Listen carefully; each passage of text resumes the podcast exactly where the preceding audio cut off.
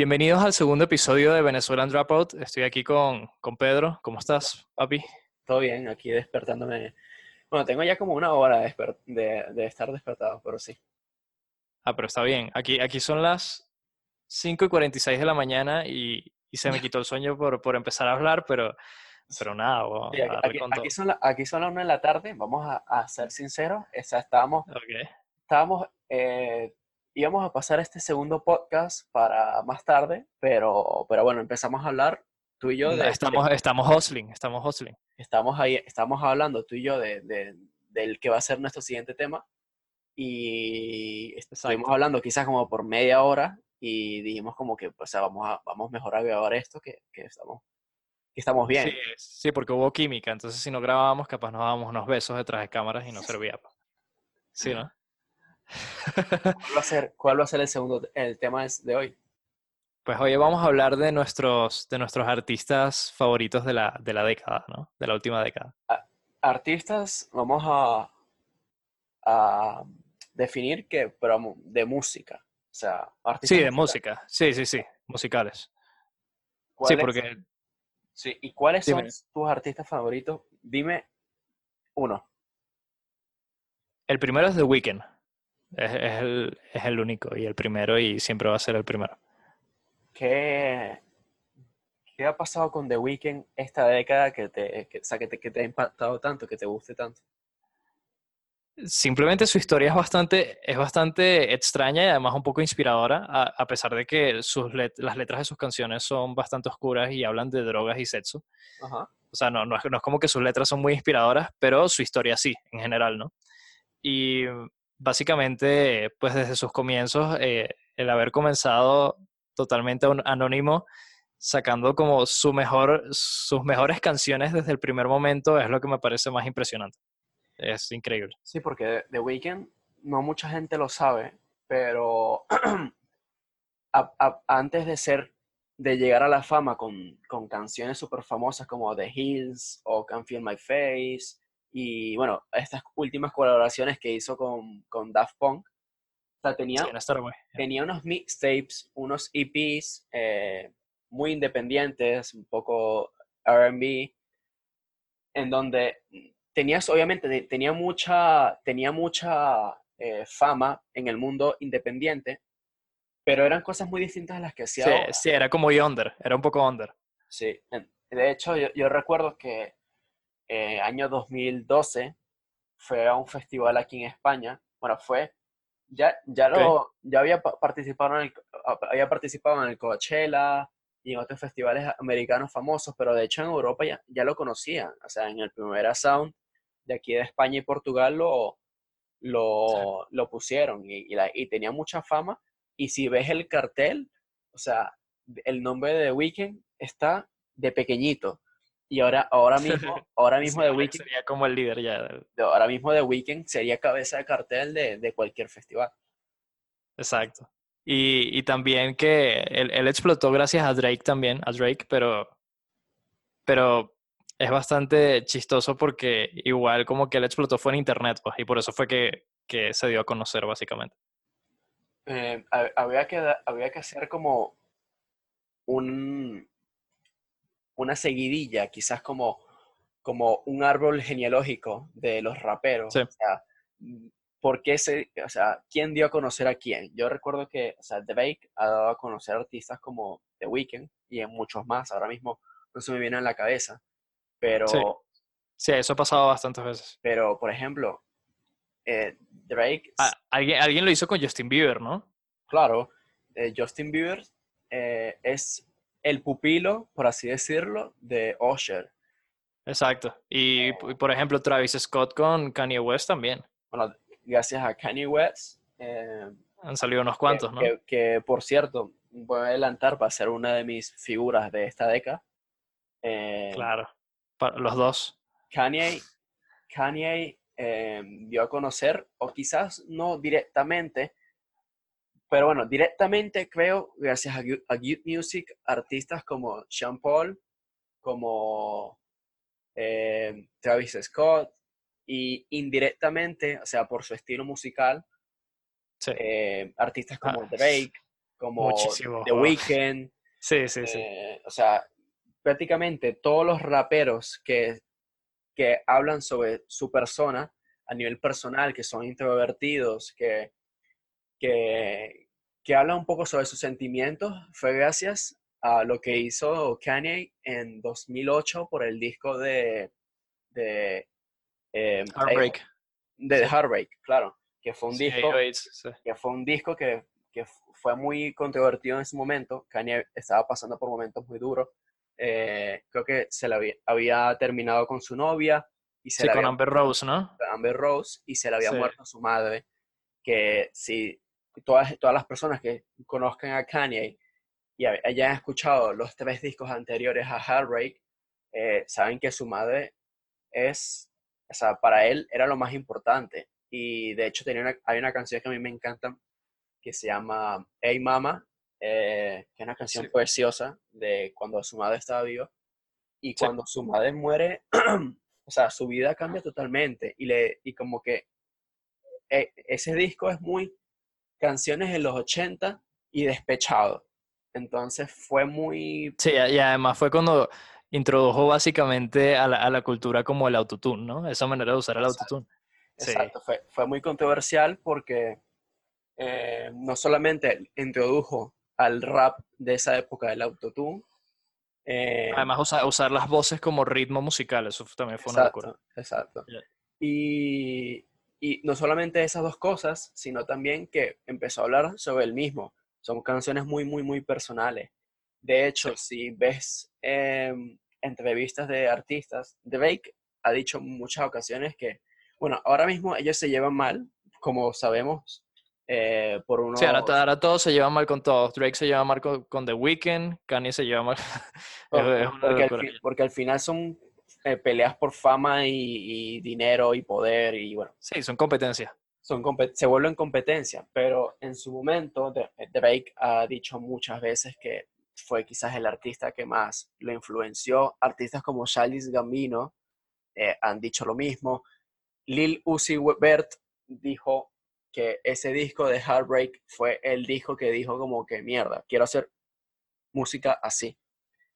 Sí, em, quizá nos salimos un poco del tema porque Heartbreak es del década pasada, pero, pero es, un- o sea, Es demasiado influyente. es demasiado influente en la música que, que, que escuchamos ahora. O sea, cualquiera que le guste de Weeknd, cualquiera que le guste de Drake, cualquiera que le guste la música de Childish Gambino y todos estos un poco eh, sad, o sea, se lo debe, lo- se lo debe- sí, sí, a Kanye. sí, se lo debe a Kanye y en parte a Drake, pero Drake a Kanye.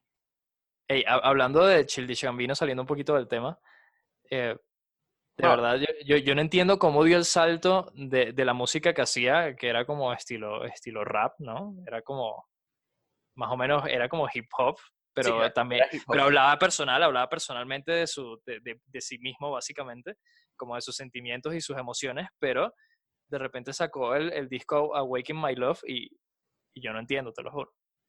Eh, la verdad es que como fue una sorpresa. yo no entiendo, te lo juro, yo no entiendo.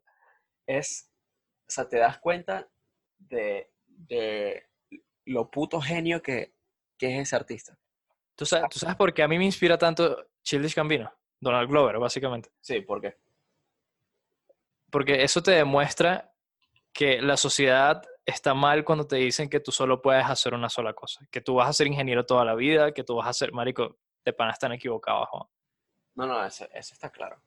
Eso Están está equivocados. De- no, no, no sé si, no sé si tú lo sabes, pero, pero o sea, su- nunca, nunca su, o sea, siempre, siempre ha estado, em, siempre le ha gustado rapear, siempre le ha gustado producir Sí. música.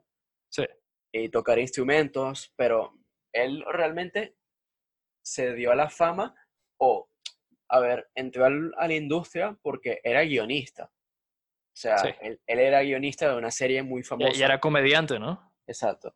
Él era, él, él era muy famoso eh, por una, bueno, no era muy famoso, pero se dio, se dio a conocer dentro de la industria porque era guionista de una serie famosa la década pasada que se llamaba 30 Rock.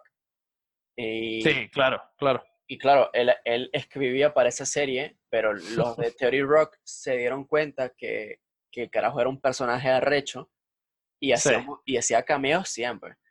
Entonces, luego, luego de eso, es que, a ver, no sé muy bien cronológicamente qué es lo que pasa, pero luego es que aparece en Community, eh, esa serie que, bueno, lo, lo, ahí sí lo da, lo, lo, lo vuelca a la fama totalmente porque ahí es uno de los personajes principales, uno de los secundarios más importantes. Sí. Y, y bueno, e, entre medias, entre eh, su aparición en 30 Rock y su aparición en Community, él decide, esto no sé si tampoco lo sabes, pero mucha gente no lo sabe, eh, él, él, era muy fan de la banda de, de hip hop, el Wu-Tang Clan. Y el Wu-Tang Clan en, en, internet tiene un generador de nombres. Entonces, tú pones o sea, él sacó su nombre de, de, un generador. Exacto. Él puso Donald Glover en el generador de Wu-Tang Clan y le salió Charlie Gambino. Y el que no, el que no me crea, que, ponga eh, Donald Glover en el generador de Wu-Tang Clan. Pues Post Malone también sacó su nombre así, pero no, no uno de Wu-Tang Clan, sino un generador de nombres de raperos, así en Google. Sí, sí, sí.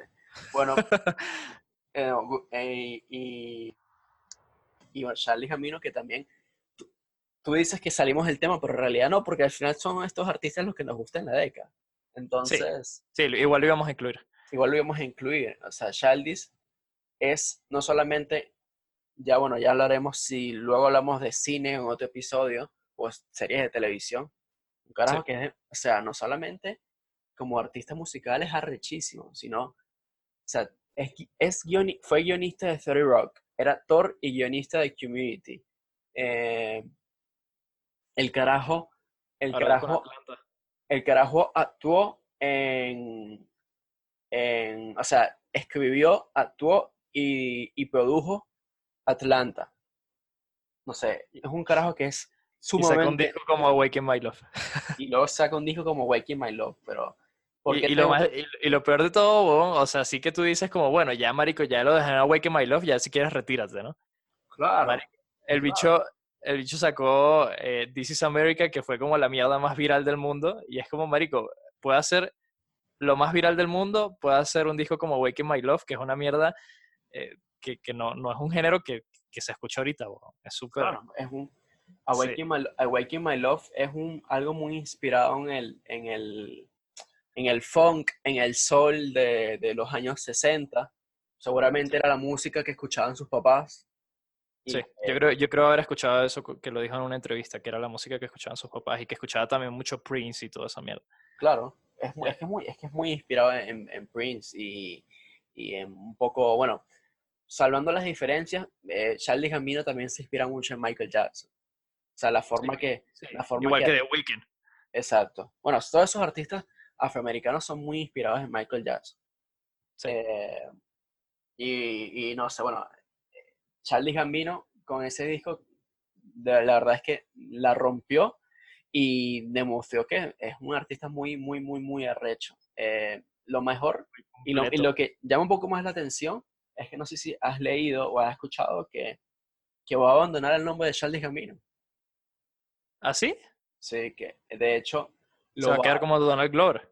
O sea, creo que quiere darle, quiere, a ver, creo que siente que ha quemado un poco el nombre de Shaldis y ya como que, a ver, exactamente no sé las razones, pero un poco quiero, quiero pensarlas yo por mi cuenta, que ya hizo un disco de hip hop, ya hizo un disco como de funk, ya, ya alcanzó quizás la cúspide de la fama, eh, como con el nombre de Charles Gambino, y él creo que siente que la única forma de, de, despegarse a eso y volver a reinventarse es con otro nombre y con ese estilo de música.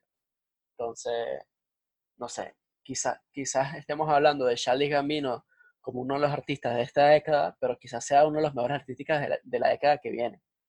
Eh, Seguramente, porque es súper joven, ¿no? Que yo sepa. Creo que no llega a 40 años. Tendría, tendría, tendría que revisarlo, déjame, déjame revisar. 35. Eh, está joven, está, joven. Está joven y quizás mm, sus 40 sean las, no sé, quizás sea lo más interesante de su carrera.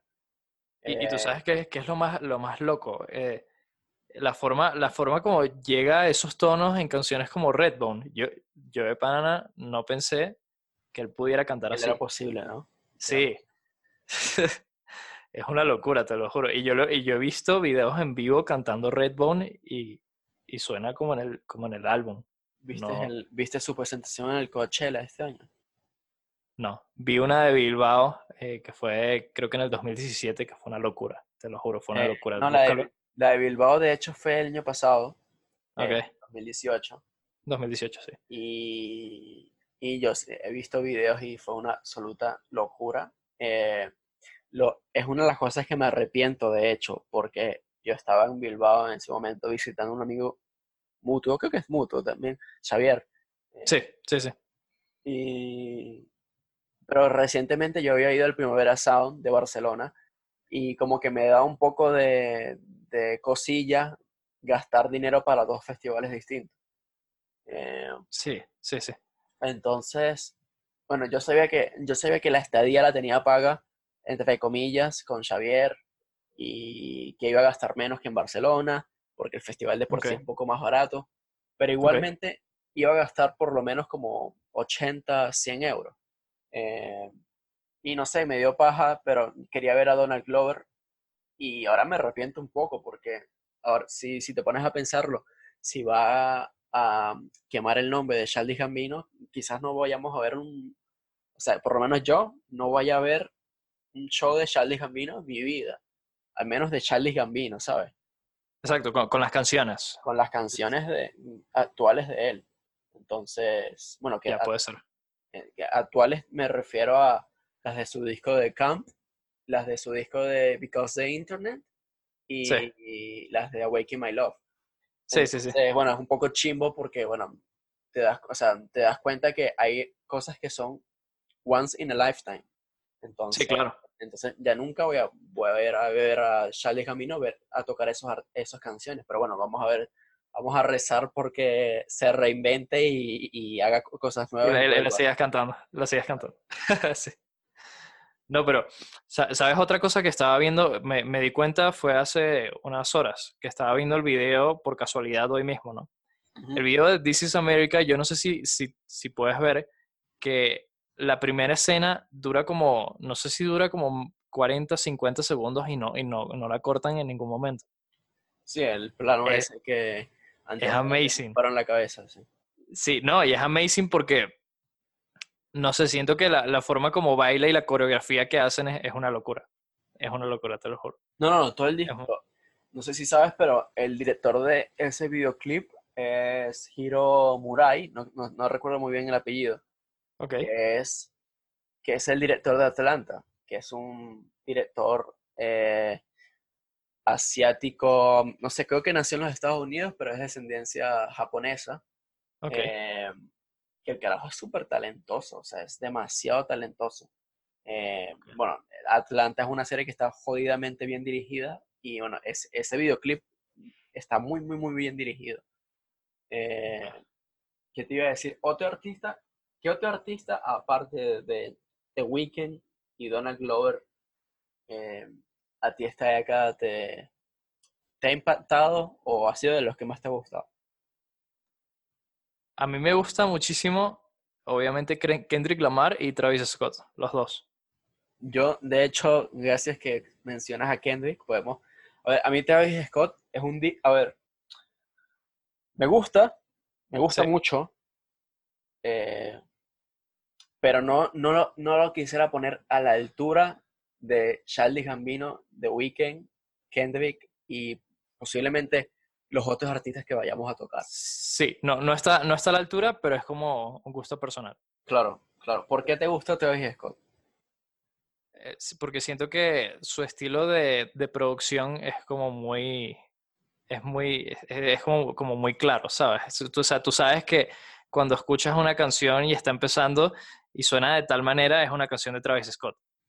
Y, Ok. y además eh, son, son canciones que tienen un vibe totalmente distinto a Kendrick Lamar, a Childish Gambino, a Kanye West, o sea, tienen un vibe totalmente distinto y es como un vibe más como turn up, así como de... De, chill, pues. Sí, algunas son chill, o sea, por ejemplo, 91210, e, esa, esa es muy chill, pero es muy sádica. Bueno, pero no sé si sabes o te has dado cuenta, eh, esa canción que a mí, a mí, me encanta, es mi favorita de, de, de Travis Scott, me parece quizás de las mejores canciones de los últimos años. Eh, es increíble. Es increíble. Esa canción es súper influenciada. Si te pones a escuchar Robocop de Kanye West, o sea, no voy a decir que es una copia, pero es, eso, es, eso que estábamos hablando, o sea, que Travis Scott está muy influenciado en Kanye. Esta canción en específico es, utiliza es, esa melodía, ese beat de, de parecida a Robocop, pero bueno, ya luego le da ese, ese, ese cambio de beat bestial y, no, la, esa, esa, canción es una, es una locura. Pero a mí, a mí lo que me parece más impresionante de Travis Scott es, es ver cómo, cómo hace para que todas las canciones suenen tan bien. Porque las canciones él no las produce. O sea, por ejemplo, en Astro World fue con Mike Dean y, por ejemplo, en los álbumes de antes era con Metro Booming. Hay muchas canciones que son muy sádicas como, como la de Drugs, you should, you should Try It. No sé si las has escuchado. Eh, sí, sí, sí, la he escuchado. Y hay otras que son con John Talk, no, no recuerdo el nombre, pero hay unas que son muy buenas y todas son de productores distintos pero por alguna razón todas suenan como que son de Travis Scott. Entonces él como que le da su toque, ¿sabes? Entonces, eso es lo que me impresiona. Yo soy de los indies que prefiere Rodeo que Afterward. Eh, ¿tú, ¿A tú qué disco prefieres? Uh, yo prefiero, o sea, Rodeo siento que tiene unas cuantas canciones que son mejores que muchas, que la mayoría en realidad de las de Astroworld. O sea, por ejemplo, Pray for Love, que es también con The Weeknd, a mí me gusta mucho. Claro. Pero eh, en Astroworld también hay muchas que yo creo que el álbum en general es un álbum que yo puedo escuchar todos los días y no aburrirme. Entonces eso, eso capaz no pasa con Rodeo, ¿sabes? Entonces son como, como gustos distintos. no, si, si, te soy sincero, Afterworld no la he escuchado en bastante tiempo. ¿eh? Ok. Yo, eh. yo la puedo escuchar todos los días y, te lo juro, como que todos los días siento el mismo vibe, o sea, no me, no me aburro. Pero tu canción favorita es... Eh, ¿Cuál? se llama? la de... Eh, que, siempre, que es el hit de Travis Scott de este disco. De, de Astroworld. Sí. Um, ¿Cuál? Psycho Mode. Psycho Mode. Esa, esa es buena, pero esas son de las canciones que yo siento que no va, no va a envejecer muy bien. No, de, de hecho, yo creo que esa es, la que va más. O sea, sí, o sea, quizás tienes razón, pero eh, su disco es. Ese, esa canción tiene también un cambio de beat interesante. O sea, que quizás. Sí, no, el cambio de beat de, del primero al segundo y del segundo al tercero es una locura. O sea, si tú. La primera vez que yo lo escuché, como que se, me, dio, me dio como escalofrío, ¿sabes? porque me pareció demasiado increíble, pues, pero fue porque estaba en un momento así como escuchándolo como, como muy profundamente, ¿sabes? Claro.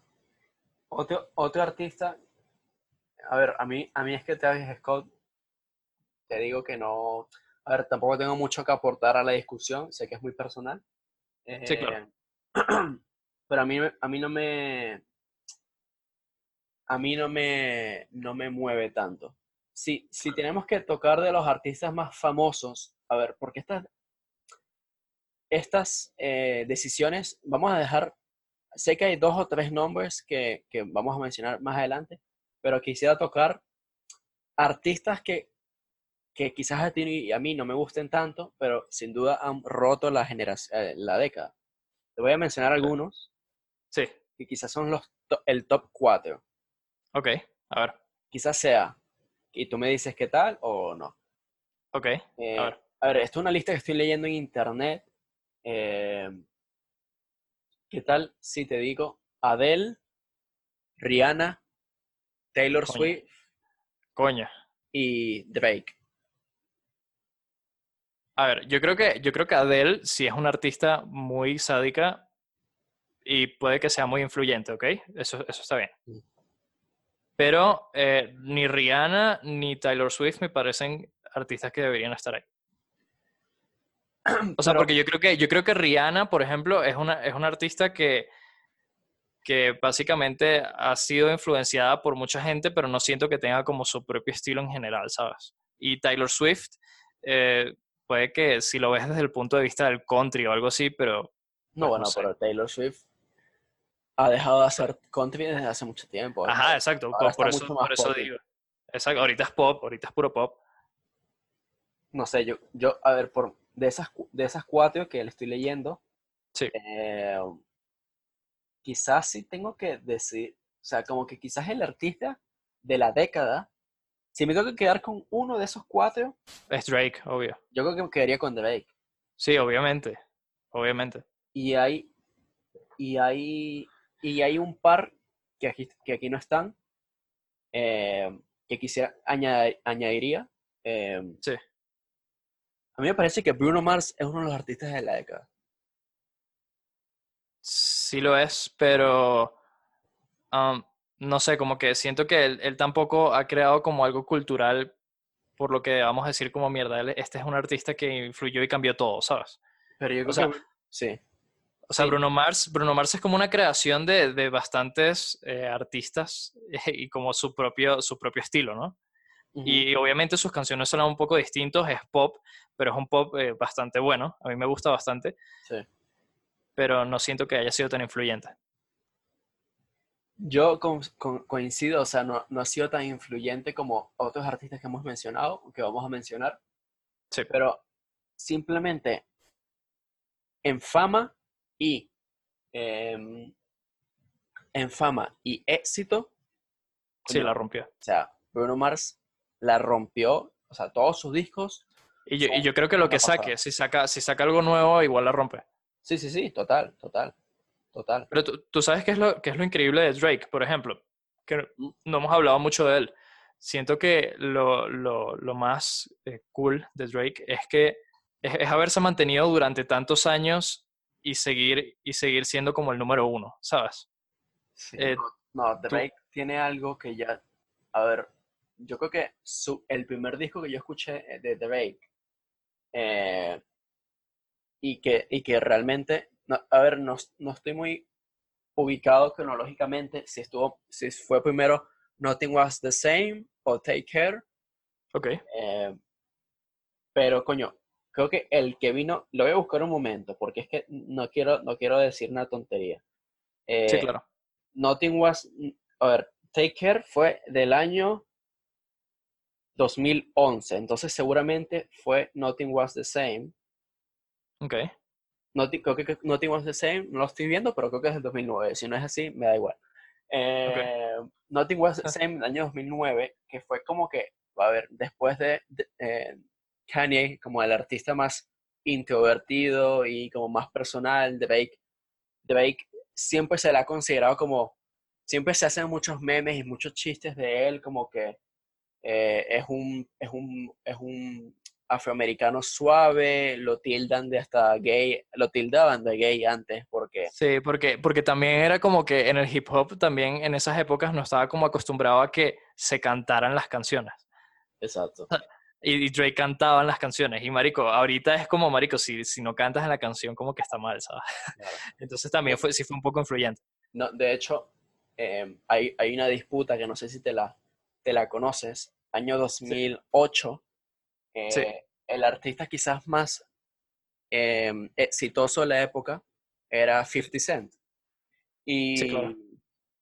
te- no sé si recuerdas las portadas de los discos de 50 Cent, yo las recuerdo perfectamente porque tenía el videojuego de 50 Cent. Que, ok. que De, era-. No que es- 50 Cent- bueno, no, era, 50 Cent tenía su videojuego en solitario. Y fa- falló contra 50 Cent, una coñaza. no, o sea, no eran tan malos, o sea, eran malos, pero Sí, sí. hay peores. Y la portada de esos discos eran, o sea, 50 Cent sin camisa, con unos, Sí, Con, la, con unos con la bandana, la bandana en la cabeza. bandanas, así que un chaleco antibalas en el piso, o sea, como que el bad boy. Sí, sí, sí, sí. sí. Y, Así era el hip hop de antes, ¿no? y de hecho, eso se le llamaba la... Ah, coño, lo que pasa es que no quiero decir una tontería, pero creo que se, llama, se le llamaba la, la Blink Era, porque, Ok. porque Pues, marico, si, si dices algo que no está bien, pues no importa. ¿no? es que no somos expertos en nada. Sí, sí, Estamos hablando paja y ya está.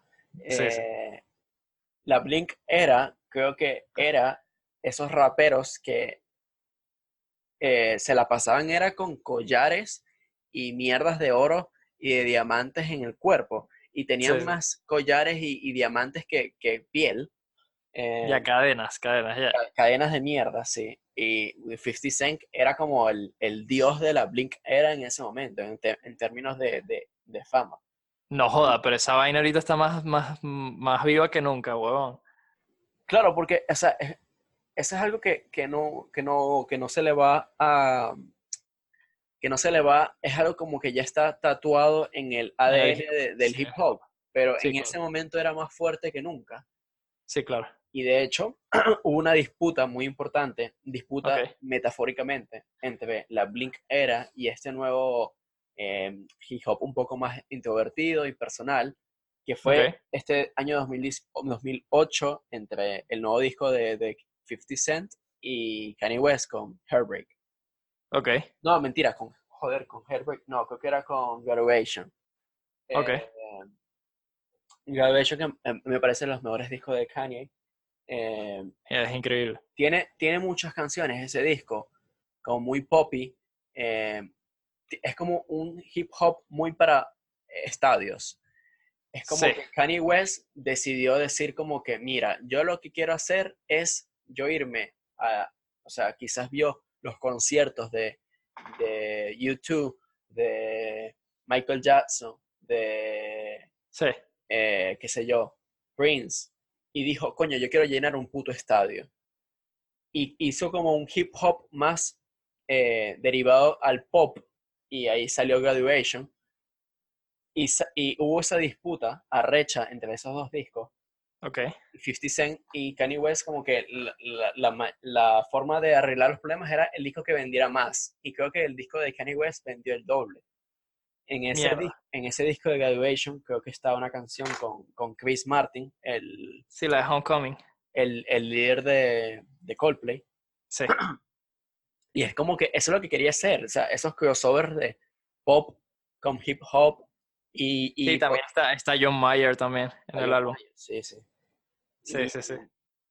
Y bueno, o sea, es, ese un poco fue el, ah, como que el punto y aparte en lo que conocemos hoy del, del- de la música urbana. O sea, ese, esa disputa entre Kanye y, y 50 Cent es como que ya no queremos, Eh, Y ahí se ve quién ganó, ya no, o sea, ya no queremos raperos que, que, que se la pasen con collares encima y digan que son los más arrechos del mundo y que van a matar a todo el mundo.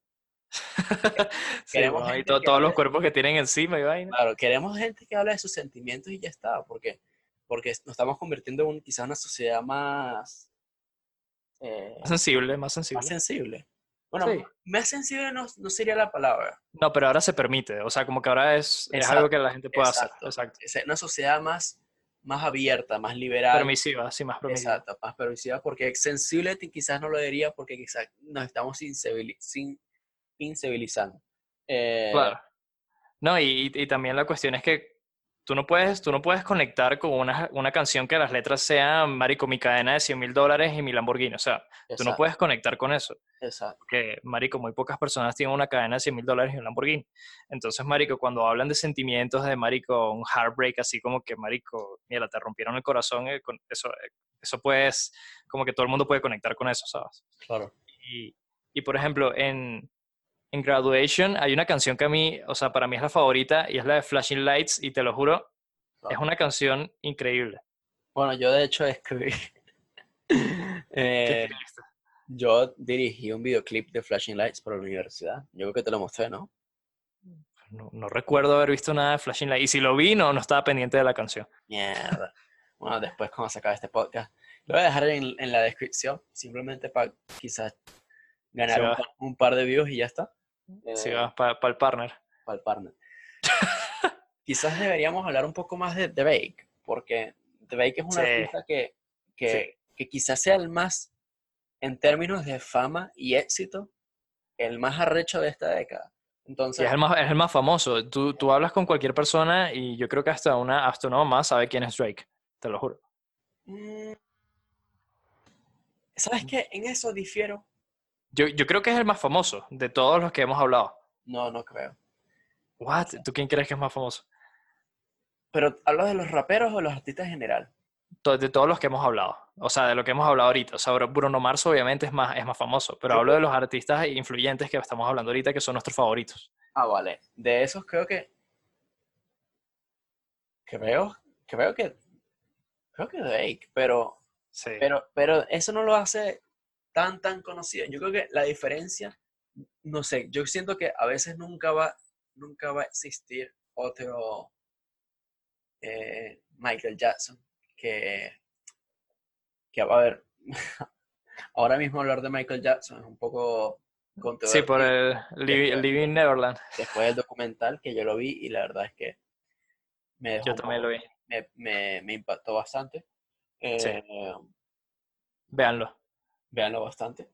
Y pero Mi- yo creo que nunca existir un artista como Michael Jackson, o sea, como total rey y, y persona que no solamente impacta la música, sino el- la historia de, de la humanidad. No sé, lo siento un poco así. Sí. Porque de, de todos los que estamos hablando, todos tienen cierta influencia de Michael Jackson. Todos. Todos, claro. todos, todos. es como esos artistas de, a ver, como Michael Jackson, los Beatles, o sea, Ya, y Prince también.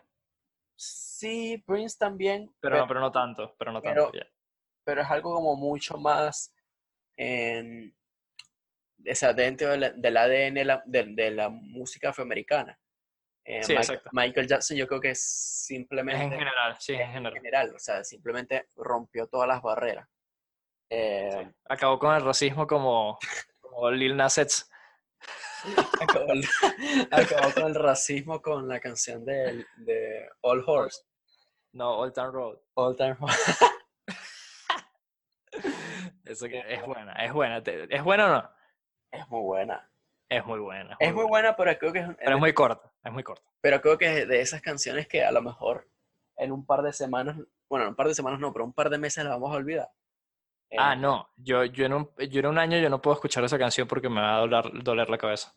O sea, te lo juro de que son de esas canciones que ya la he escuchado tantas veces que yo sé que si la sigo escuchando la voy a quemar duro. Entonces, pero igual es muy buena, pues, igual es muy buena. y- pero vamos a hablar un poco más de Drake, porque eh, O sea, tú me, tú me estabas hablando del álbum No- Nothing Was the Same, que es el álbum donde está, por ejemplo, la más famosa de ellos, yo creo que es Hold On, We're Going Home, ¿no? No, lo estoy, lo estoy revisando ahora porque no, no, Ah, no, no, la más famosa es Started From the Bottom, Now esa es la más no, famosa. no, no, no, esa no es la más famosa. ¿Cómo no, huevón? Esa no es la más O sea, famosa. están entre esas dos, están entre esas dos. ¿Cuál es la otra? Hold on, we're going home. Just hold on, we're going home. Go home. A ver, en términos de fama puro y duro, en visitas puro y duro, o sea, Sí. tendríamos, tendríamos que eh, sacar las... O sea, yo creo que Scorpion, eso que a mí no me gusta tanto. A mí Scorpion me, me parece un disco de mierda. El último, el último es asqueroso. Es muy malo, pero tiene, Es muy malo. pero tiene quizás muchas de las, de las canciones más famosas de Drake en la historia. El último sí, yo sé. O sea, Sí. God's Plan fue un hitazo del carajo. Y yo no entiendo por qué. O sea, a mí no me gustó tanto, sinceramente, y desde la primera vez que la escuché, a mí no me gustó tanto, y ni siquiera la agregué en mi playlist. Y es raro que yo no agregue una en mi playlist, porque yo a veces agrego hasta las de- de Liu Lucy Bert que no me gustan tanto, Bueno, ¿sabes? está- estábamos hablando de Sicko Mode de Travis Scott y yo creo que uno de los mayores atractivos de, de, de Sicko Mode es que tiene ese inicio de Drake que es como que, a ver, si estás escuchando el disco de, del Sí. principio hasta el final, toca, sea, escuchas la canción de Drake, eh, escuchas la voz de Drake, disculpa, y, y es obviamente que es sumamente reconocida y, y Sí. re- reconocible y es como que mierda, Drake, Drake, Drake. Y de paso, Eh, Sí, ya quieres escucharla toda, weón, y ya estás hasta predispuesto a que te va a gustar. y, y ya estás como que, vale, esta canción es la puta hostia. Y, y, y, y Travis Scott hace algo demasiado inteligente, que es como justamente cuando Drake se la va a romper, que tú sientes como que, vale, este es el mejor Drake de la historia. Este- Sí. esta, esta canción va a ser la mejor del, del mundo. Y de Sí, pronto sí. la corta y hace el primer cambio de beat y sale su voz. Es como que no voy a permitir que tú seas el, el, Claro, como la estrella de la canción. estrella- la estrella de la canción, de como que esta es mi mierda. Y, Claro. y ahí es cuando empieza ahí con el cambio de beat. Bueno, hace- no sé, empiezas como tres, Sa- cuatro sa- cambios de beat. ¿Sabes? Hay, hay algo, hay algo que no dije de Astroworld y, y yo creo que es la razón por la cual me parece un álbum muy bueno. Y es porque la producción del álbum es una de las mejores producciones que he escuchado en cualquier álbum. No, no, es una puta locura. Es una locura. Es una locura, es una locura, te lo juro. O sea, es como, yo, yo de verdad, como que gracias a ese álbum me dan ganas de yo producir música. Mm, yo he sentido lo mismo, pero con, pero con otras personas. Eh, Ok, Astroworld, Astroworld es un, es un disco jodidamente eh, bien producido. Creo, Sí. que, creo que está entre los productores. Kanye, creo que está. Creo que está. sí, no, sí, está. Kanye. Es que, es que, marico, hay gente O sea, pero- amazing. o sea, pero- está Pharrell Williams también. Lo Es- bueno de, lo bueno de Astroworld es que tiene unos productores así súper eh, un poco randoms. Eh, está, creo que está eh, Thundercat, que a mí es un artista que me encanta. Sí. Thundercat. Creo que también está Mike Dean, que es de los productores más famosos. Sí, yo creo que eh, Mike Dean está en todas las canciones, creo. Estoy casi seguro. Y luego creo que está, creo que sí está, eh, Tame Impala, Ah, eso sí no estoy seguro. Eso sí no estoy seguro. que, que bueno, eh, son cosas que como que no te, no te ves venir. O sea, se junta con gente muy diversa y, y- y- y, o sea, muy diferente. Sí, exacto. Sí, sí, sí. No, y, y por ejemplo, en la canción Stop Trying to Be God, que sale, Ajá. ¿cómo es que se llama el que está tocando la armónica? Em, em, no recuerdo el nombre, déjame buscarlo rápidamente. Eh, pero básicamente es, es un álbum que, que yo creo que la producción es una de las mejores que he escuchado. Ah, que está Stevie Wonder. Yeah. Ah, joder, sí. Stevie Wonder, ¿en, ¿en cuál canción es esa? En Trying to Be God. Stop Trying to Be God. sí. Ah, pero yo, yo creo que esa es porque él Porque toca la samplea- armónica. sa- samplea una canción de, de, de Pues no, no estoy seguro si es un sample. Yo creo que es, es Stevie Wonder tocando la armónica, ¿no? le dijeron, toca, el- toca ahí la canción. Sí, bueno. Eh, Drake, a ver, estamos, creo que Drake tiene cinco discos este, este, esta década. Eh, lo estuve viendo y su primero no, no fue Nothing Was the Same, fue Thank Me Later. Luego sacó Take Care, que a mí, a mí- me- me- es mi personal favorite. Después sacó. Nothing Was the Same. Luego, después de Nothing Was the Same, eh, tiene para mí, no solamente, o sea, tiene el mixtape de If You're Reading Days It's Too Late, Sí. um, que a mí me parece el lo mejor que ha hecho Drake en su, en su puta carrera. No ¿Ah, sé sí? si- no sé si recuerdas un poco, eh, pero a mí me parece ese, ese, ese mixtape brutal, brutal, en serio. Sí, tiene canciones muy buenas. Eh, por ejemplo, la de Energy y la de Legend, para mí son como de las mejores.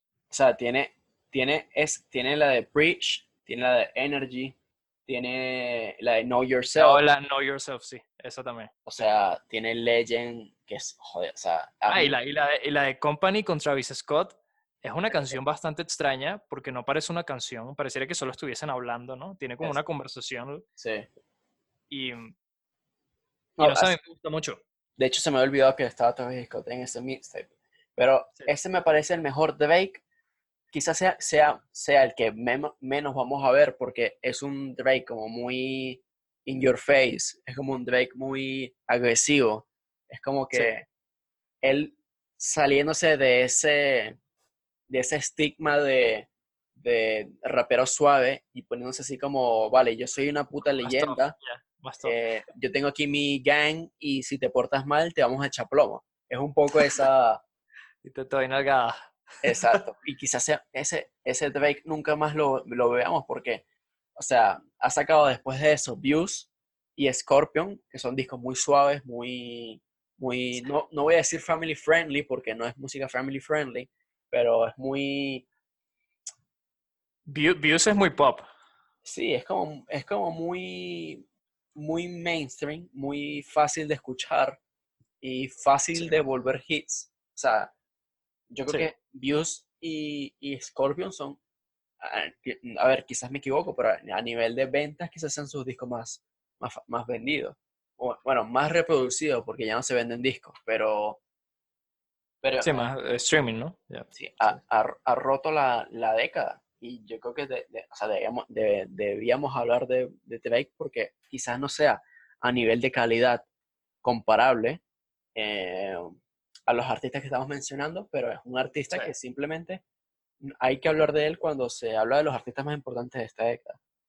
Sí, claro. Y tú sabes cuándo creo yo que Drake explotó, pero explotar así como explotó ahorita de que cualquier cosa que saque, yo creo que cada vez va a vender más. Dime. Eh, desde que sacó Hotline Blink con el video. Uf, obviamente. había, había, que mencionar Hotline Blink. Sí. Es que, yo creo que eso, eso le dio el el estatus de meme. Y con, y, pero meme, meme positivo, no sé si te das cuenta, pero hay gente que sabe hay gente que sabe convertirse en un meme positivamente y utilizar eso como, como, como para impulsarse, ¿no? Para impulsarse. O sea, eso fue quizás uno de los memes más arrechos de esta década, el de Hotline Bling. Sí, y, sigue jugando básquet. Y luego de eso, Drake no ha sido inteligente y, y, y se ha, no sé si recuerdas esa portada de Views que aparecía él montado en, Sí, eso es en Toronto, creo. En, en Toronto, en el... En, el, en su city. en The Seats, que es, es, como llaman a su ciudad. Sí. Y, y, con eso hicieron muchos memes. Luego, luego hicieron muchísimos memes con lo de... Con la última de God's Plan. Con eso se hicieron muchos memes. Ya he utilizado esa figura. También, y, también con la de Kiki, Do You Love Me, el challenge. Exacto. O sea, eso fue, eso, eso fue súper famosísimo en Estados Unidos. Eh, Duro. A veces no nos damos cuenta de ese tipo de cosas. Yo, por ejemplo, yo que estoy en Madrid, pero lo de Kiki fue algo súper viral. obviamente, no se repite fuera, porque tú haces esa vaina fuera y no, bueno, te metes en la cárcel de una. Pues como que, ¿qué estás haciendo? Sí, sí, sí. Pero bueno, Drake es otro artista. Otro artista que quería hablar, eh, a mí, a mí me parece el artista de la década. O sea, objetivamente. Es que, si, si, ves el video de Hotline Blink, tiene un billón mil visitas. Eso es una locura. A mí me parece, este artista que voy a decir ahora me parece el mejor artista de la década. Sí. No solamente, no es subjetivamente, yo creo que es objetivamente si comparamos dos cosas. O sea, si, ponemos, si ponemos dos cosas en la balanza. Ok. Eh, éxito y, calidad, y calidad musical. Okay. El mejor artista de esta década es Kendrick Lamar. Yo, yo creo que también, pero yo, yo siento que el único problema con Kendrick, y yo creo que ni siquiera es un problema de Kendrick, es un problema más que todo de, pues, de cómo funciona la sociedad en general. El problema es que Kendrick no es, una, no es, una, no es un tipo de música que va a escuchar todo el mundo. Pero eso, eso no tiene nada que ver con Kendrick. Kendrick hace la mejor música que puede hacer en la vida, ¿sabes? Y es lo mejor del mundo. Pero obviamente no lo podríamos comparar como con el nivel de popularidad que tiene como cualquier otro artista, ¿sabes? Claro, no se puede a pesar, a pesar, de eso, a pesar de eso creció mucho en popularidad por porque puedes ver que salió como por ejemplo en el álbum de Black Panther en todas las canciones, que fue como el productor ejecutivo del, del álbum y pues eso también coño, eso también es llegar a la fama, pues hacer el álbum de una película tan famosa como Black Panther, pues, sabe. Yo yo he seguido a Kendrick desde muy temprano en su carrera. Eh, bueno, quizás, no quizás muy temprano, pero antes que, que el resto de la gente. Eh, yo lo empecé a seguir desde Good Kid, Mad City. Eh, ya antes... yo, creo, yo, creo, que es uno de los top 5 de los mejores álbumes de la historia. Fácil. Mierda. No, Para, mí, para mí sí lo es, te lo juro, para mí sí lo es. A ver, Good Kid, Mad City es para mí o sea, esto es muy personal. Eh, top 10 de mis álbumes favoritos, eso sí. Pero no lo pondría en top 10 de mejores álbumes de la historia. Es porque es muy, muy, muy, muy personal. Sí. Ok. Sí, claro, sí es personal. Obviamente es opinión personal. Pero Good Kid, Mad City, o sea, es una bestialidad de récord. Eh, antes de eso, que sí. eh, Section 80, que me parece, o sea, escuchándola ahora, eh, me parece un discazo de mierda. O sea, bueno, en su momento también me lo parecía, pero quizás ha, quedado un poco olvidado porque después de eso sacado Good Kid, City, uno de los mejores álbumes de, de la década y posiblemente de la historia del hip hop. Sí, fue, fue opacado por el álbum, obviamente. To, to Pimp a Butterfly, que me parece objetivamente, objetivamente, el mejor disco de la década. O sea, Sí. es, Sí. o sea, los años 2010, o sea, la década de los 2010, creo que van a ser marcados por Tu Pimp a Butterfly como el mejor álbum de la década. O sea, yo creo que no tengo ni absolutamente duda. Pero a ti te gusta más tu Pimpa Butterfly que, que Good Kid, Mad City. Me, me gusta, me gustan igual, me gustan igual. Ok, ok. Pero estoy hablando de, de objetivamente de música pura y dura. O sea, Good Kid, Mad City tiene un montón de bangers, o sea, tiene canciones de arrechísimas. Y como disco, como concepto, es bestial esa historia suya de, de niño que sale del Compton y que llega a ser lo que es. Eh, sea, la historia que cuenta en ese disco es increíble. Pero es que, es que canciones como Swimming Pools y Money Trees, o sea, te lo juro, yo la puedo escuchar todos los días y jamás no, no, no, no, Ese, ese es uno de los discos que puedo escuchar, no todos los días, pero, pero muy, muy, muy seguido. y Muy no- seguido y lo, y lo peor, o sea, lo más chistoso de todo es que tú puedes escuchar desde el principio hasta el final. O sea, no son como esos álbumes que tú eliges, ¿sabes? Así como, ah, bueno, voy a poner este y este que Es son que, las que me es gustan. que Ke- Kendrick, yo vi una entrevista luego con, con Jay-Z después de haber sacado To Pimp a Butterfly Ok. y, y creo que es Jay-Z el que decía que Kendrick ha vuelto un poco famoso o popular el escuchar discos eh, enteros. Y yo estoy totalmente de acuerdo, porque Kendrick Lamar eh, ha sido como un punto de inflexión para mí, año 2015, cuando sale To Pimp a Butterfly, Sí. y, y yo lo escucho entero, y te lo juro por Dios que me parece una puta locura de disco increíble, y me dio ese, me dio ese picazón, porque yo siempre, yo, a mí siempre me gustó mucho la música, pero me Sí. gu- siempre he sido de, siempre había sido desde antes de ese punto de escuchar canciones por separadas. Ok. Eh, pero a, a partir de Tu Pimp Butterfly es como que ahora mismo yo no concibo, o sea, escuchar una canción que me guste sin haber escuchado el disco entero. O sea, yo necesito saber el contexto de la canción. O sea, cómo la Sí, claro, canción sí, claro. encaja en todo el conjunto, porque es un mensaje que quiere dar el artista, ¿sabes? Sí, claro. Bueno, hay artistas que no, con, con los cuales no vale la pena hacer eso. O sea, si, si pones el álbum de Lil Yachty y te gusta una canción, marico, la de One Night, por ejemplo, si escuchas el álbum es como mierda. pues. Claro, porque son, hay artistas que hay artistas que son buenos haciendo hits y ya está. Sí, listo. Sí, y ya está. Em, nos, hay un montón, pero ¿Tú, tú eh, sabes? Sí, sí, me- hay, bueno, hay artistas que simplemente son buenos lanzando una canción y que, y que pegue y, y ya está. No saben sí, hasta luego. Y ya después otro hit y otro hit no y ya, y están en eso. ya. No saben construir un concepto encima de un disco y que todas tengan un sentido. Y eso, y eso, Sí. o sea, eso es respetable porque, o sea, Porque eso te hace apreciar más todavía personas como Kendrick. exactamente. Sí, claro. exactamente. Pero lo que te iba a decir, no sé si te has dado cuenta que de todos los artistas que hemos hablado, como una, una similitud que hay entre todos es que hay mucho uso de samples en todas las canciones. Porque, no, porque nos, nos hemos, o sea, nos- nuestro gusto personal, eh, Sí. estamos hablando de artistas, quiero también dejar claro que est- estamos hablando de artistas eh, de la década, de música, y artistas, pero personas. O sea, no, no, no quiero pensionar ahora bandas. Ni, Ah, no, no, no, sí, sí, estamos hablando de artistas, eh, se puede decir como individuales. O sea, artistas por sí. solitario. Entonces, claro, está- eh, eh, y como nos- nuestro gusto musical es un poco más orientado a la música urbana, al hip hop, eh, al Airbnb, a, no sé, a- Sí. no sé, es- es- o sea, ese, ese es ¿Qué, la- dij- di- ¿Dijiste Airbnb? Airbnb. Sí, No. es que yo, yo dije como, marico, ¿vas a rentar una casa? weón? ¿Qué pasa? Airbnb y Uber y, Y- Fiverr, papá. Yeah, Obviamente. Grindr, papá. Grindr. ¿De dónde salió Grindr? weón? ¿Qué es eso? Grindr es Es- el, Tinder de, de los homosexuales. Mm, Por eso, weón, que marico, pasaste de Airbnb a Grindr. weón. Son las aplicaciones que tengo descargadas. Ah, ¿tú la tienes? Claro. Pues está bien, marico, yo te respeto.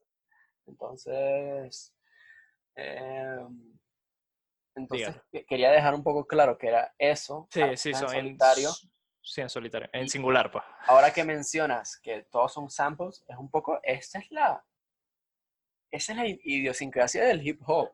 O sea, el tomar influencias y construir algo encima de ellas. Eso un poco, esa es la, Sí, eso, claro. eso es un poco la, la el- está en el ADN desde los comienzos de- del hip hop, ¿sabes? Sí, porque si, si habláramos de, de- O sea, ya hablando de que estabas hablando de artistas individuales, si habláramos de bandas, hablaríamos como de Daft Punk. Y Daft Punk también usa, usa bastantes samples, ¿no? Sí, Entonces, eso, eso- es verdad. entonces sí. bueno, o sea, si hablásemos de bandas, yo tocaría otras bandas también. Eh, ya me habías mencionado Tame Impala, una de ellas sería Tame Impala. Pero Sí. bueno, quizás no, quizás no, no tocaría ese terreno porque este, te lo juro No, sí, nos, nos vamos a alargar muchísimo y... puedo pasar dos horas y creo que faltan quizá un par de artistas más por mencionar. Eh, Sí. Kendrick, Mira, ¿y qué, y qué piensas tú de Pharrell Williams?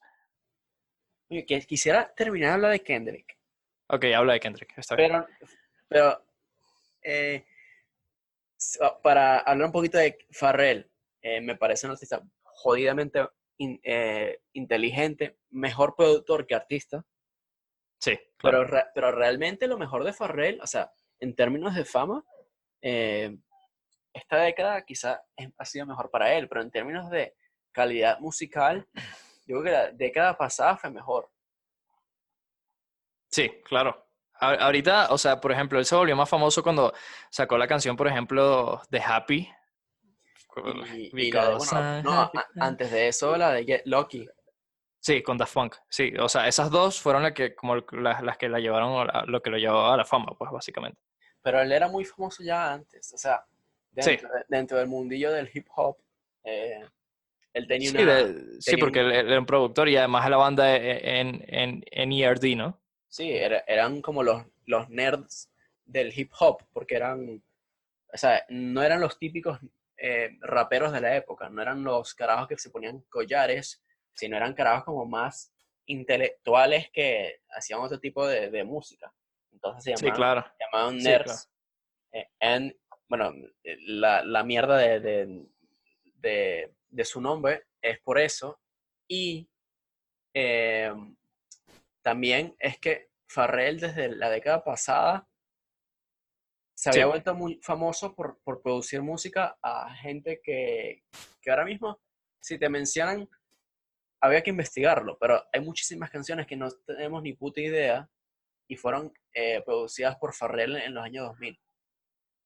Seguramente. Y, y, y- y es que Farrell lleva como muchísimo tiempo en el, en el mundo de la música, ¿no? Lleva Sí, no, bastante lleva- tiempo ya. Lleva dos décadas, que ahí, ahí donde lo ves con la cara de carajito que tienes más viejo que el coño.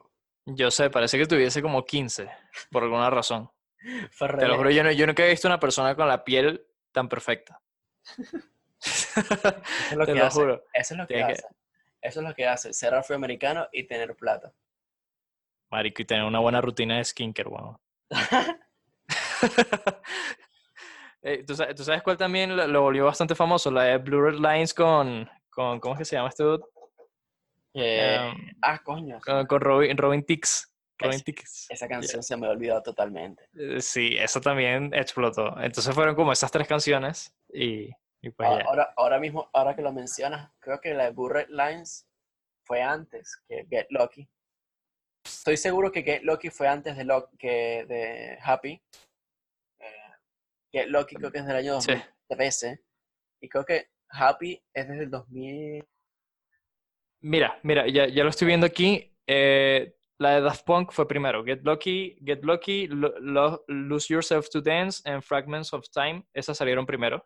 Sí. Pero las dos fueron en el 2013. También la de Blue Lines también salió en 2013. Pero la de las de Daft Punk con, con Daft Punk fueron primero. Y luego salió la de Happy a finales de 2013 también. O sea, como, Todo El mismo 2000 año. sí, todo en el mismo año. El, el Wow. 2013 como, fue como el- la locura, ¿no? ¿En serio la de Happy tiene tanto tiempo?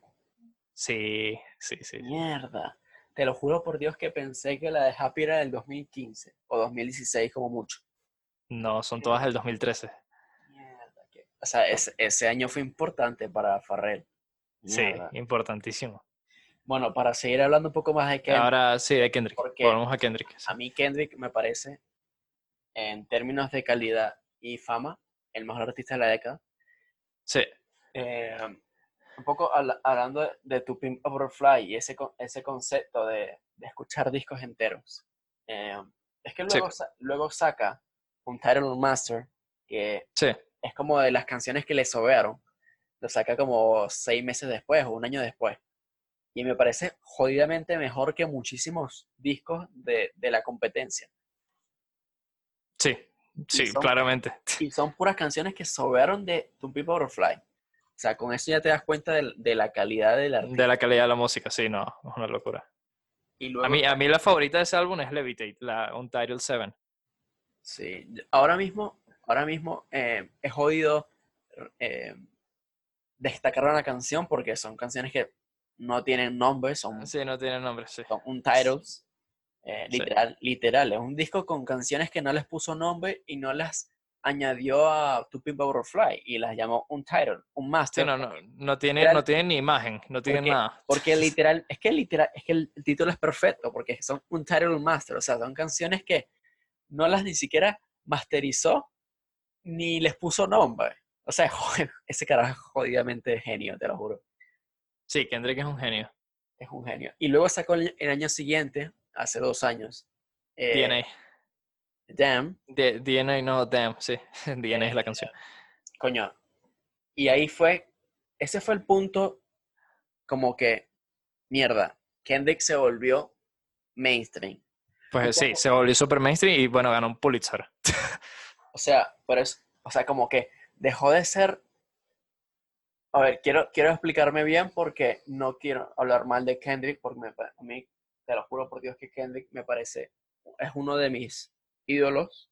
eh, pero ahí fue el momento de como que, mierda, ahora es música mainstream, pero la calidad de ese mainstream sigue siendo mucho, super, o sea, mucho superior a, al, al resto de, de la música del momento. Un Pero poco- ya va, ¿a ti, a ti Dem te parece mainstream? Sí. ¿Sí? A mí, a mí la única canción de Dem que me parece un poco mainstream es la de Loyalty con Rihanna. Es la única. Bueno, no sé. Loyalty con Rihanna me parece una canción. Loyalty, loyalty, loyalty. pero, pero luego también te. O sea, hay canciones como Humble que me parecen muy mainstream. Sí. Sí, Hu- Humble, Humble y Loyalty creo que son las Y por, del ahí, álbum que son así. por ahí hay otra. No, no, no. Que sé. DNA, puede ser. Mm, Pero DNA es sádica, a mí me gusta. No, no, no, no. O sea, no estoy hablando mal de esas canciones. A mí Loyalty me, me gusta Ah, ah, mucho. Ah, no, yo sé, o sea, el álbum es increíble, pero o sea, yo hablo de que cuando, cuando hay unas canciones más mainstream, por ejemplo, a mí Loyalty eh, es como la que menos me gusta del álbum, por ejemplo. Pero igual me gusta. A mí la Y que es mucho, me es gusta- mucho mejor que, que- que canción, que, que cualquier canción de cualquier otro A artista. mí la que menos me gusta, de hecho, es Humble. Eh, no la, te, Ok. lo juro, te lo juro que no la, no, la, no la puedo escuchar. Te lo juro por Dios. Me- Sí. quizás, quizás fue porque en ese momento explotó mucho y todo el mundo la escuchaba y se me, me, me arruinó la canción. Pero es, que una- es como que, no sé, es un Kendrick muy... No sé, es como un Kendrick muy parecido a, a otros artistas que no me gustan. Sí, lo, lo malo, lo malo de, de cuando un artista se vuelve famoso por una canción así es que de repente la gente lo empieza a reconocer por esa canción, ¿sabes? ¿Sabes? Y marico, Kendrick, si tú reconoces a Kendrick por, por Humble, mierda. Sí, exacto. Entonces, sí. se burda de triste. Si tú la única canción que conoces de Kendrick Lamar, si estás escuchando esto y la única canción que escuchas de Kendrick Lamar es Humble, abre la ventana y salta. Y, y, y marico, ¿y si vive en una casa. Se vive en una casa, prende el- si tienes esos ventiladores de techo, pon la cabeza ahí. Salta. Y salta. Y salta pero para arriba, no saltes para abajo, salta para arriba. Y que te arranque el tajo de una. Ajá. Eh, ese disco, de hecho, Dem, no sé si supiste, pero Kendrick luego sacó una versión de, de Ateas Pa'lante. O sea, porque tú te pones a escuchar la primera canción, la última canción de ese disco es, es World, esa historia arrechísima de, em, del, del, uno de los productores o los, los mejores amigos de, de, Kendrick, que conoce un carajo y al final le salva la vida, una historia de estas.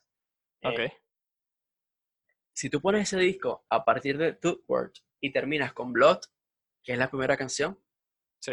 el disco tiene igual de sentido. O sea, puedes crear una historia de atrás para adelante y de adelante para atrás. Eso está amazing.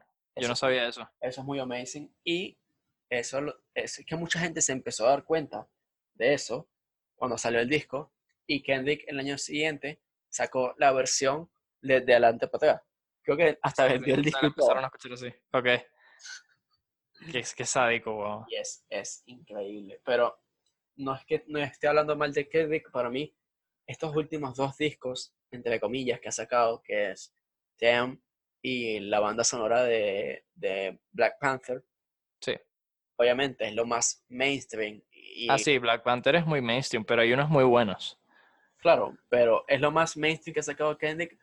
Es un poco ese artista que sabe que, coño, creo que él mismo se da cuenta y los productores y, la, y las, esa imagen de la marioneta de la industria de la música que lo estaba como viendo desde arriba, se da cuenta de eso, que es un artista muy arrecho y se puede jalar mucho dinero con ese carajo. Entonces, sí, claro. Entonces quizás, él, quizás él también se da cuenta. Es como que, mierda, tengo tres discos arrechísimos. Ya sé que, ya sé que la gente sabe que yo puedo hacer discos como Good Kid, Mad City y puedo hacer discos como To Pimp a Butterfly, que son dos de los mejores discos de la historia de la música. Entonces, entonces ahora déjame salir en Forbes. Ahora, sí, ahora déjame. o sea, como que mantener esa calidad, pero como que aprovecharla y ganar mucho dinero por ella. Y es como que es totalmente respetable. Sí, claro. ¿tú, sabes quién es el, para hablar rápido de un productor, que se llama, eh, pero creo que él, es más ingeniero de, de no recuerdo cómo se dice, de sonido, que se llama Ludwig Goranson. Sí, claro, el productor de... Ese dude es un genio. El, el, productor de la banda sonora de... Ganó el Oscar por, por Black Panther. Sí, no, y también, y también fue el de Awaken My Love. Sí, también hizo, hizo, él fue el que hizo Redbone. Exacto. Y tuviste el video de cómo creó la canción. Eh, lo vi hace, hace tiempo, sí. Yo, yo cuando lo vi, yo dije, este tipo es un genio. Te lo juro, usa como 70 instrumentos, nada más para hacer Redbone. No, eh, si te gustó ese video, te recomiendo que veas el de cómo Calvin Harris hizo la canción de... Ah, coño. Calvin Harris hizo una canción con, con Frank Ocean.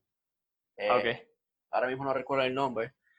Y, coño, es, es genial como, o sea, Ah, si, ya tienes la inteligencia y obviamente los conocimientos musicales de un carajo como Calvin Harris, y ya tienes como que la, financieramente es posible no solamente permitirte todos los, esos instrumentos, sino eh, tener todas esas colaboraciones arrechas. Coño, crear música debe ser tan divertido.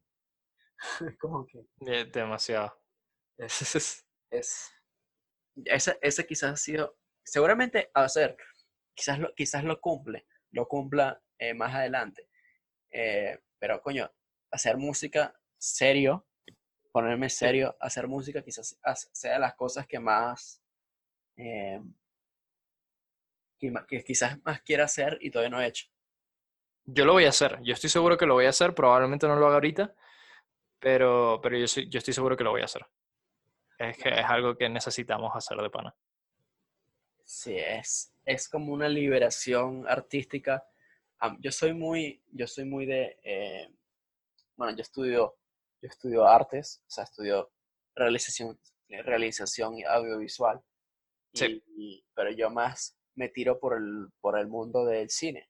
Eh, seguramente en, en, otro episodio vamos a tocar el tema del cine y eh, el tema de, los, de lo audiovisual y de ser creativo, ese tipo de cosas. Sí, muchas veces vamos a tocar eso. Eh, porque, porque para mí es, o sea, eso es lo que más me gusta, lo que más me gusta hablar, el cine.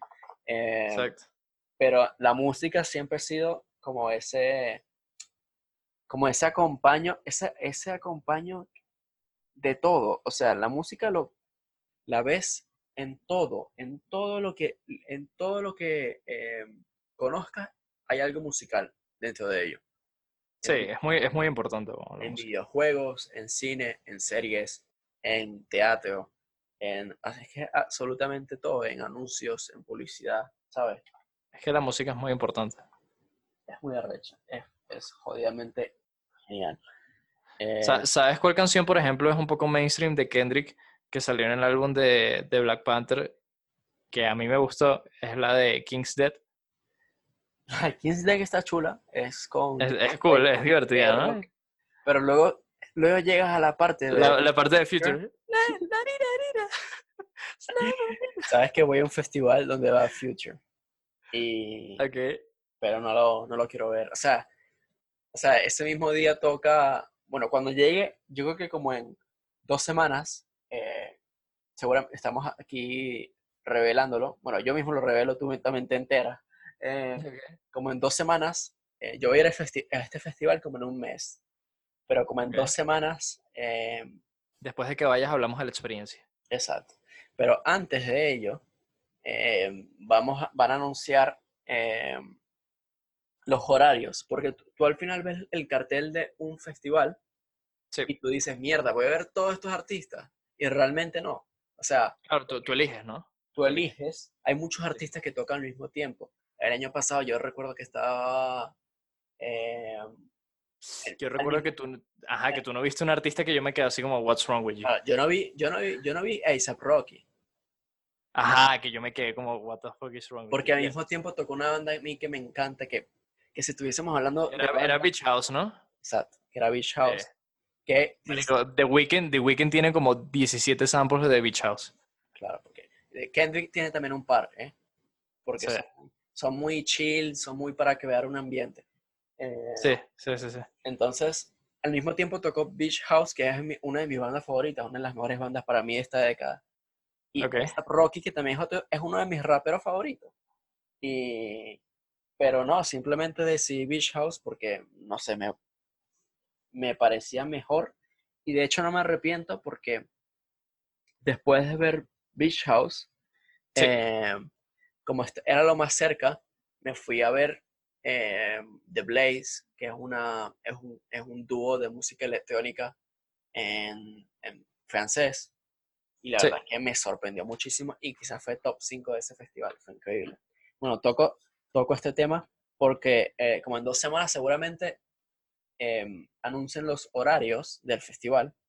Lo Ok. llaman- en Estados Unidos lo llaman los timetables, que, que es como que, vale, ¿qué artistas van a tocar en qué escenario y a qué hora? Y tú mismo ya te vas organizando, vale, voy a ver esto, luego esto, luego esto. Y Ok. nada, cuando salgan seguramente grabemos un podcast para que me ayudes un poco a elegir. Oh, sí va, sí va. Hasta, hasta podemos hacer, podemos hacer una encuesta aquí en el canal, así, bueno. Exacto, y en redes sociales.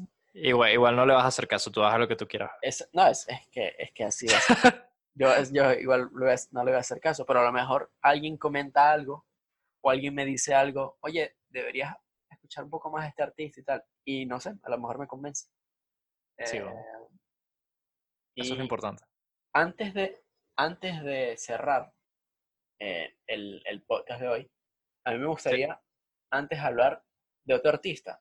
Otro artista, un poquito, porque me sentiría mal si no lo menciono. ¿Cuál? eh, Frank Ocean. O sea, Ok. Frank Ocean es algo demasiado personal. Quizás sea como tu Travis Scott. Para mí es Frank Ocean. Sí, Eh, Sí, e- es totalmente sí. Y Yo de, yo de Frank Ocean no sé mucho, la verdad. Frank. Ocean eh, fue en el año 2011 o 2012 el primer rapero. A ver, no, no quiero decir, no, a ver, como, como hemos dicho antes, no somos expertos en nada, pero simplemente quiero, Pero- eh, lo, lo había, lo había leído en su momento y nada, creo que es así. Fue el primer rapero en la historia en declarar abiertamente que es homosexual. Y, Bueno, y, y después fue Tyler, ¿no? Luego, bueno, de hecho, Tyler, algo que no hemos dicho, pero bueno, no hemos dicho porque es que lo estuvimos hablando antes de empezar el podcast. Pero, pero Tyler, eh, hay, hay, una banda que, que, existía a comienzos de esta década que se llama Odd Future. Ok, eso, eso no lo sabía. Y Odd Future es como un Brockhampton. A ver, Brockhampton, okay. Brockhampton ha tenido mucho más éxito y han sacado realmente discos arrechísimos. Brockhampton me parece uno de los mejores grupos de hip hop en la actualidad. Pero Future, si, no, tú, si tú no sabes esto y la gente que no sepa, eh, era un grupo con integrantes como Frank Ocean, okay. Tyler the Creator, eh, Ed Sweatshirt. Y, ok. Y creo que me lo voy a buscar. Todos tienen un estilo parecido casualmente. Lo voy a buscar porque creo que me estoy saltando otro. Y, eh, y, todos hacían cucharitas. Y todos hacían cucharitas. Cucharita ah, la misma cama. Y también, vale, está Frank, está Air Sweatshirt, está Tyler, y estaba, hay, hay un montón de, de, de, integrantes, hay por lo menos ocho o nueve, pero también está eh, Sid the Kid, que es una cantante femenina, que es un poco, ella creo que es eh, lesbiana y tiene un aspecto muy masculino. Eh, ok. Mierda, eran puros eran puro freaks. Y Sid, y Sid the Kid es, el es la cantante, es la líder de la banda de Internet. Ahora. Ok, ya sé quién es, es la, la, la, negrita. Sí, la, que parece una niña, es una, es una chama flaquita. Sí, que, que ahí, está, ahí está el dude este, eh, ¿cómo se llama? Steve Lacey, claro. Steve Lacey, sí. Que es un puto genio, o sea, es un puto genio. Que hizo una canción con el teléfono y es mejor que cualquier canción que pueda haber hecho cualquier otra persona. Claro, no, es eh, Steve Lacey, que... No, Steve Lacey es un puto genio y ya está lo vamos a dejar hasta ahí porque que si no me pongo a hablar de Sí, sí, sí. No, entonces lo, que estabas hablando, eh, estabas hablando de, de Frank Ocean. De Frank Ocean. Coño, otro artista que quizás deberíamos mencionar, pero no me parece que también estemos en, la misma, como que estamos hablando de, los top dogs. Pero Tyler, the Creator, Tyler the Creator es un artista muy arrecho. Esta década la ha roto duro. Pero eh, no está a la altura de Frank Ocean porque Frank Ocean quizás ha tenido más cosas solitarias más importantes. Y, además Frank Ocean es muy diferente a cualquier otro artista. Exacto. Muy, diferente. O sea, Tyler the Creator también es un poco, un poco diferente, pero no, nada, nada comparado con Frank Ocean. Entonces, si este, este grupo de, de Odd Future, de esto, hip hop alternativo, eh, que bueno, ahora ah, hemos visto que raperos como Tyler, Frank, Air Sweatshirt, que ahora son muy populares, han salido de allí. Eh, entonces, salen de, sale, sale de ese grupo, Frank Ocean se da cuenta que si tú ves los, las canciones de Odd Future, los videos, como que Frank Ocean siempre era como un outsider. Yo, yo lo veo en los videos y en las fotos, como que todos se comportaban como niños, pero Frank Ocean era como, como el hermano mayor que los estaba cuidando, un poco. Ok, como el más maduro, pues, sí. Exacto.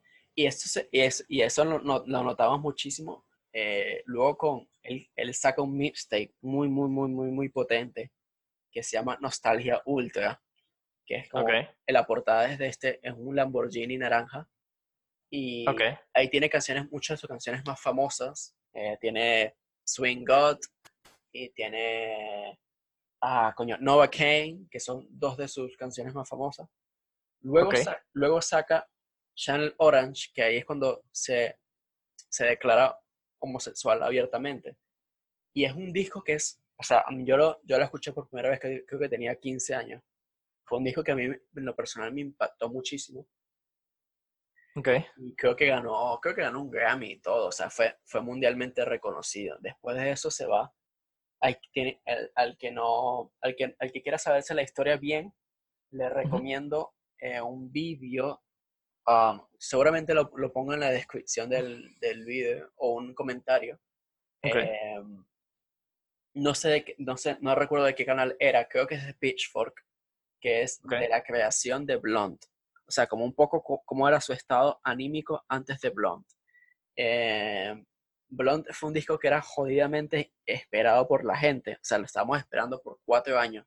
Y las expectativas eran altísimas. Te lo estaba diciendo ahora antes de empezar el podcast. Sí, sí, sí. Eh, lo difícil, que seguramente coincidirás, que es como que alguien espere demasiado algo y cumplir esas expectativas. O sea, Frank Ocean las... Eh, Sí, no solo cumplirlas, sino superarlas, ¿no? Exacto. Y, y también te estaba diciendo que, o sea, Blonde es un disco que, o sea, literalmente es una obra maestra. Tú lo escuchas del, delante para atrás y es un disco demasiado eh, personal, como que es hip hop, pero, o sea, es una fusión de géneros, es un, es como, es como alguien que está metido en la, en la, en la industria de la música y decide hacer como, no sé, no solamente algo de calidad, sino como que recoger todas sus influencias y ponerlas en una misma cosa, no sé, es algo muy interesante. Claro, Frank claro, Ocean, claro. o sea, también un- una de las cosas por las cuales me encanta Frank Ocean es que es un carajo muy místico.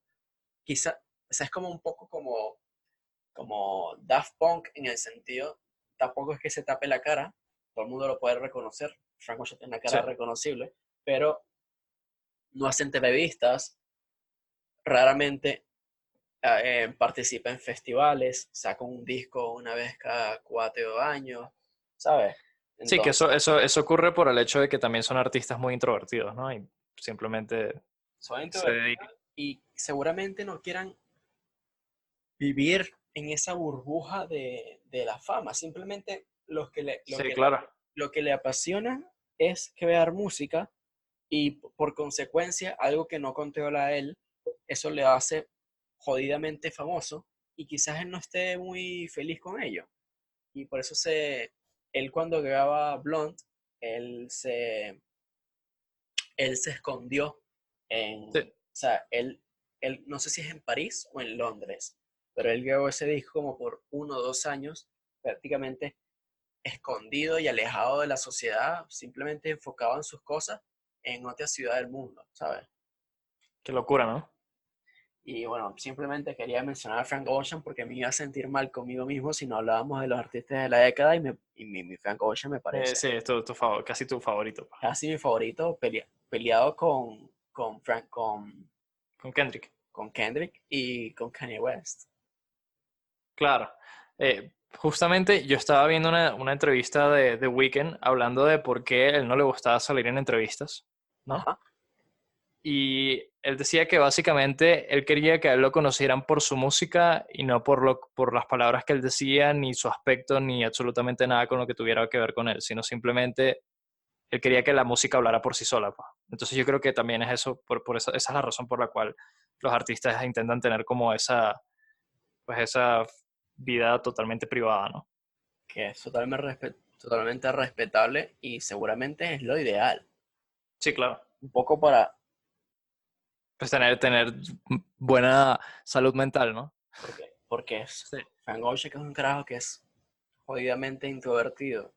eh, yo creo que no pudiese aguantar tener un nivel de popularidad y, y impacto, que, o sea, como gente como, como Drake. Ya, no sé, Ma- Madonna o mierda así. No, no, no están, y además son gente muy joven, que Sí, no bastante. está, no está como preparada para esas cosas. Ah, O sea, sí, hay artistas como, por ejemplo, Britney Spears, que desde pequeña como que estaba moldeada para ser Britney Spears.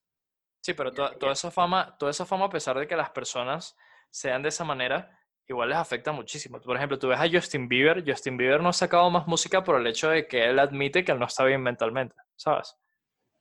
También es una mierda. No, mentira. A mí me gusta Justin Bieber. Justin Bieber no es una mierda, desde que sacó el, el último álbum No, no, su último disco es decente.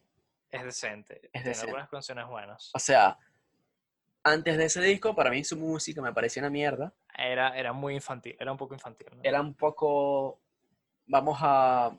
Vamos a- a Era corny, era un poquito corny. era un poco corny, pero, Sí. pero ese, ese disco en, en- en particular me dijo Ey, como, no te metas con mi Justin Bieber. ¿no? es como que mierda, es Justin Bieber. Justin Bieber la porta. Y ahora que está con está sí. con Hailey Baldwin, mierda, ah, ya, ya está casado, ya tiene hijos. ya. no vale. Y se metió ahí, se metió ahí en la ruta de Jesucristo, viva Dios. Estoy claro. Marico, ese bicho está más tatuado que que un motociclista, weón. Antes de cerrar el podcast, no quiero, no quiero eh, dejar de mencionar, no quiero hablar de él porque si no este se puede alargar una hora. Ah, no, no, no, esto se queda hasta aquí. Justin Bieber era un tema chistoso. Pero Sí. quisiera hacer un top de... eh, bueno, vamos a dejarlo para otro podcast, pero ahora mismo, rápido. Top 3 artistas. Para, así, los, tus mejores, tus artistas favoritos de la década. Sí. Top 3 artistas de la década, no importa que sean tus favoritos, simplemente por, por relevancia y, e- y fama. Ok. Vas tú primero por tus favoritos. Mis tres favoritos. Ok. Eh, otra vez, repito que son tres favoritos de personales, Pero es en orden. son en orden. Y, Ok. y son artistas en solitarios, Ok. no son, no son grupos. Mi top 3 es, número 3, Kanye West. Ok. Mierda, mierda. Es que creo que, joder, ¿Qué pasó ahí? Te cagaste. es que estoy, estoy rebobinando a ver una cosa. Vale, una, dos, vale, sí. Eh. Kanye West, número 3. Ok. creo que aunque es debatible si su mejor, si su mejor música estuvo esta década o la década pasada, eh, a, mí, a mí simplemente me parece un carajo que, que se reinventa y hace cosas increíbles todos los años. Sí. Eh, este, este, esta década ha hecho discos como, es que es una puta locura. Deberíamos hablar más de Kanye, pero no lo vamos a hacer. Esto está demasiado no. largo. Sí, Pero- va va a ser demasiado largo. pero ha, ha hecho discos esta década como My Beautiful eh, Dark Twisted Fantasy, como Jesus, como Sí. The Life of Pablo, como Sí. eh, Jay. Ha hecho colaboraciones de Kid Ghost con Kid Cody. O sea, Y bueno, y el álbum de Pusha T también. el álbum de, de Daytona de Pusha T, que es prácticamente todas las canciones las produjo él. Qué 3 locura. Qué locura. está Kanye. Número 2, Sí. Frank Ocean. Ok. O sea, sin, es arrecho porque Frank Ocean simplemente ha hecho dos discos esta década, dos, dos discos y un mixtape, pero su- o sea, para mí ha elevado su estatus de puta leyenda. Eh, Ok. y el número uno, Kendrick. Kendrick sin, sin duda alguna. ¿Cuáles son tus tres? Mis tres favoritos rápidamente son. Mira, el número tres, fácil, es. Bueno, es que el número. No sé, no sé en, en qué lugares colocarlo, pero bueno. El número tres, yo colocaría a, a Kanye, ¿ok? Sí, De número dos, a Kendrick. Y de primero, The Weeknd. The Weeknd es mi vale, bien.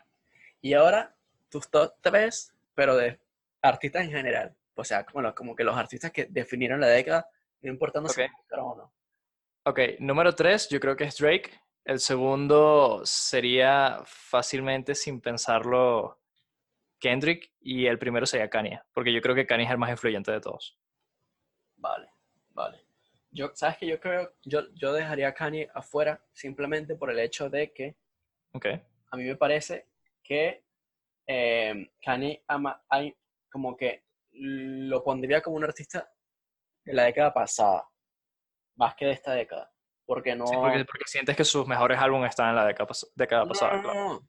No, a mí, o sea, sus artistas, o sea, no. No digo eso, yo digo que, o sea, como que su mejor. O sea, su- sus cosas más influyentes estu- Sí. están en la década pasada. Y es un artista, es un artista nacido en la década pasada, ¿sabes? Un poco así. Sí, claro, claro, claro. En cambio, en cambio, Kendrick y, y todos los que hemos mencionado son artistas que quizás tengan alguna canción la década anterior, pero no sean nada conocidas, sino simplemente este año fue la década que los volvieron famosos y que han eh, eh, impactado. Pero yo pondría, Sí, exacto. yo pondría, uff, eh, A ver. A ver, a ver, a ver, a ver, a ver. Lo estoy pensando un poquito, lo estoy organizando. Eh, coño, yo pondría, o sea, yo, yo pondría, o sea, yo estaba pensando, pero lo metería en un top 10, pero no top 3. ¿Sabes a quién? ¿A quién? A Ed Sheeran. Pero bueno, para... ¿Sí? ¿De pana? Sí, a un top 10, sí. A un top 10, sí. A tu, a tu peli- pelirrojito. A mi pelirrojito favorito. Bueno, Qué rico. número uno, lo voy a hacer pa- delante para atrás. Número uno, Ajá. The Bake. Ok. Número dos, pondría a Kendrick. Ok. Y número tres, eh, creo que dejaría a... Estoy entre Adele y Beyoncé, pero creo... Y, Bru- y Bruno Mars. Y Bruno Mars, pero creo que de esos tres, creo que me quedo con... Creo que me quedo con, con Adele. Entonces, mi top 3 sería Adele, eh, Kanye, no mentira, eh, Kendrick y, y, Kendrick y, y Drake, ¿no? y Drake. Ok. Y ya está, yo creo, que con eso, yo creo que con eso podemos cerrar el Sí, podcast de hoy. nuestra lista, pues, pues coloquen su, su lista en los comentarios, ¿no? Sí, que la gente, para, para ver qué, qué- porque capaz nos sacan un artista así que decimos como mierda, se nos olvidó por completo. ¿no? Exactamente. No, por- eh, puede ser, ah, colocan en los comentarios si, ven, si escuchan este podcast eh, sus artistas favoritos de esta década y los artistas que ustedes piensan que definieron la década, no importando si, si les gusta o no. Eh, Exacto, siendo, siendo honestos. Y bueno, yo creo que ha sido un tema que se ha alargado bastante, pero da para un podcast entero y lo podemos dejar hasta aquí.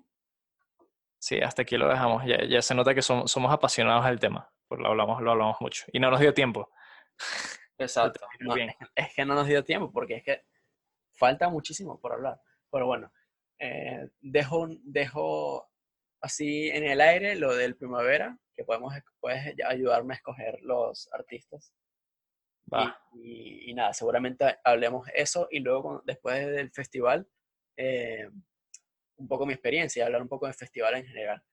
Pero, pero bueno, vamos a dejarlo Está, hasta está, está perfecto, está perfecto. fue, esto fue Venezuelan Dropout y mi nombre es Pedro Párez, tu nombre es. Pedro Acosta. Y bueno, y nos vemos hasta, hasta la próxima. hasta la próxima.